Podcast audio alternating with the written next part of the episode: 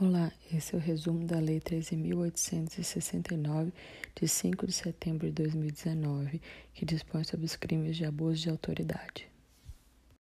É definido como crime de abuso de autoridade os cometidos por agente público, servidor ou não, que no exercício das suas funções ou a pretexto de exercê-las abuso do poder que lhe tenha se atribuído.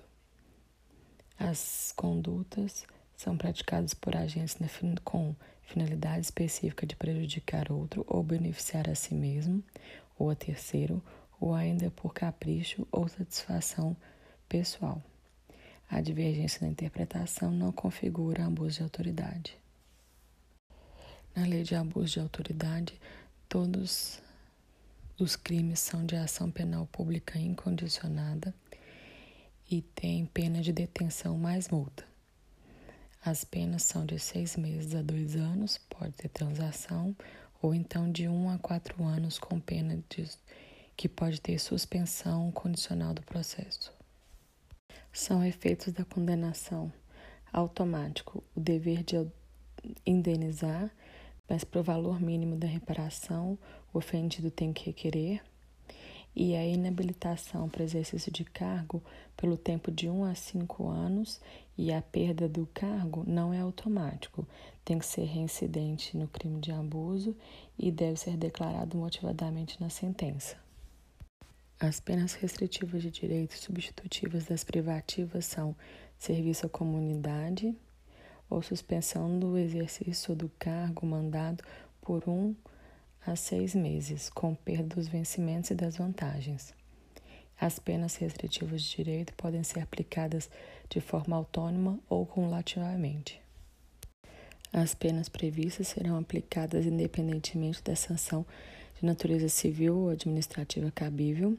As notícias crimes que descrevem falta funcional serão informadas à autoridade de competência com vista da apuração e a responsabilidade civil e administrativa são independentes da criminal, não podendo mais questionar sobre a existência ou autoria quando tenham sido decididas no juízo criminal.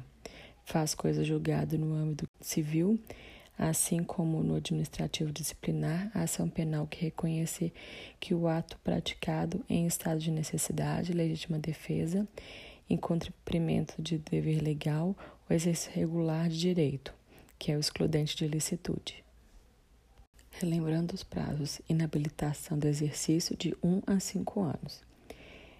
Pena de detenção de 6 meses a 2 anos pode transação e de 1 a 4 anos pode suspensão condicional do processo.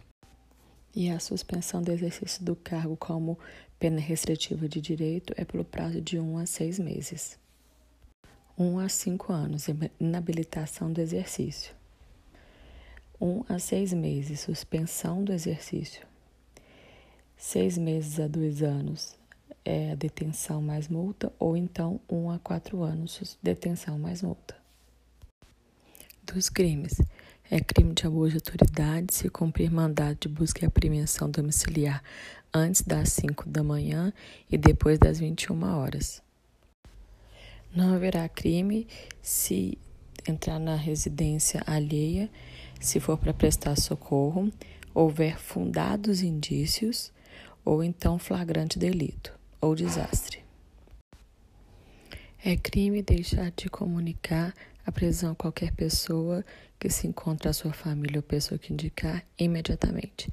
Deixar de comunicar a execução de prisão temporária ou privativa à autoridade judiciária imediatamente.